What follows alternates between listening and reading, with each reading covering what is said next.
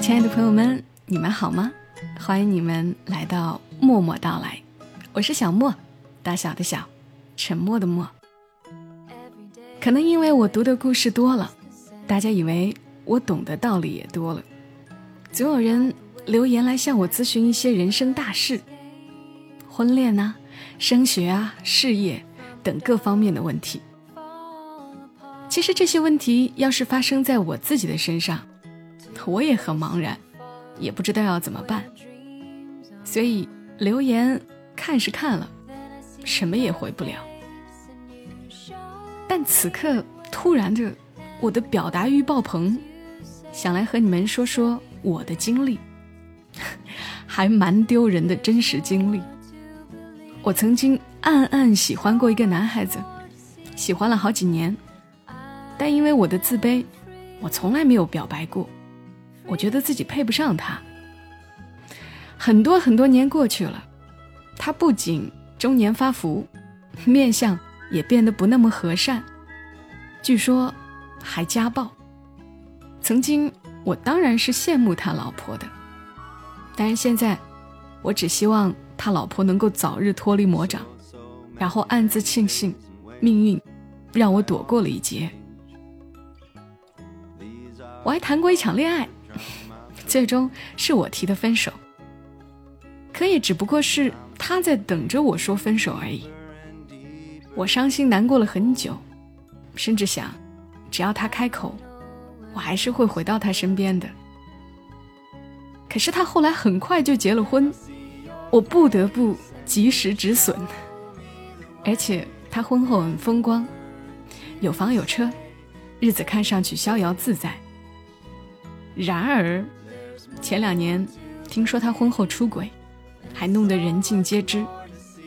我心里暗戳戳的想：呀，又躲过一劫。当然，我也不是一直都这么惨，要么暗恋，要么被甩。我还是有过那么几个喜欢我的人的嘛，可我扭扭捏捏没看上，或者时机不对。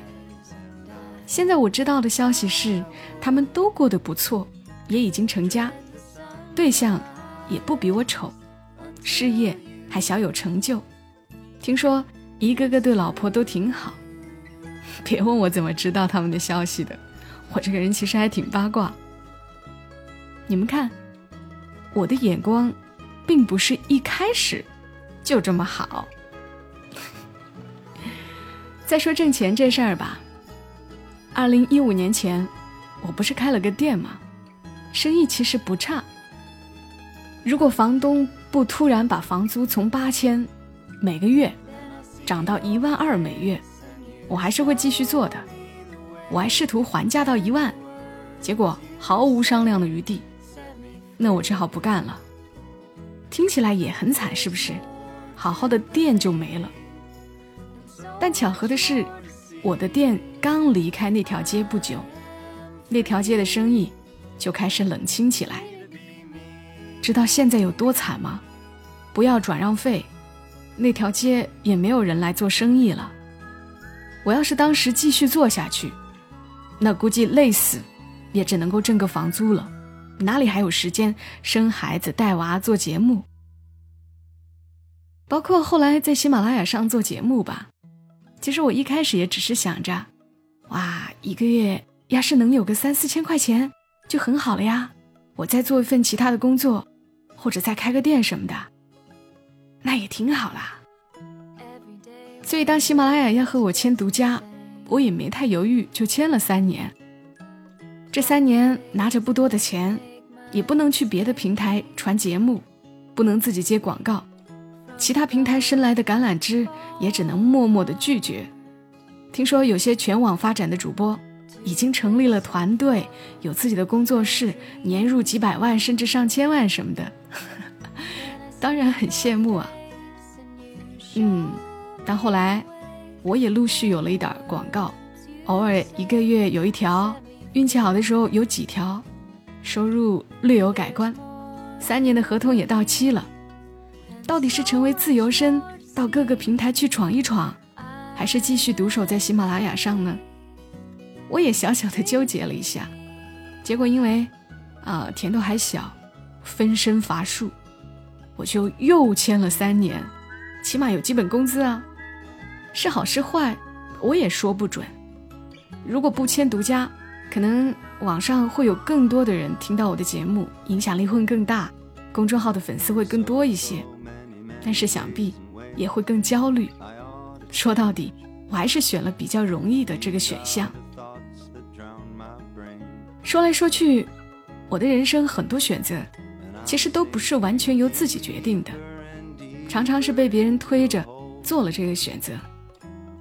但目前过得也还挺好，也不差。命运似乎让我避开了最差的，也可能漏掉了更好的。不过我觉得，吃不到葡萄说葡萄酸的这种心理，也并不算太坏。那个我没选择的人，那条我没选的路，也许并不是那么适合我呢。我越来越相信，我当下选择的就已经是最好的了，最适合我的了。当你不知道怎么选择的时候，也可以尝试像我这样，不去强求，得不到的就算了呗。少为难自己，偶尔偷点懒。不过，既然是你选择了的事，就还是要认真对待呀。也可能是我运气比较好吧，要感谢上天的安排，请继续眷顾我吧。也祝你们都有好运气，晚安啦。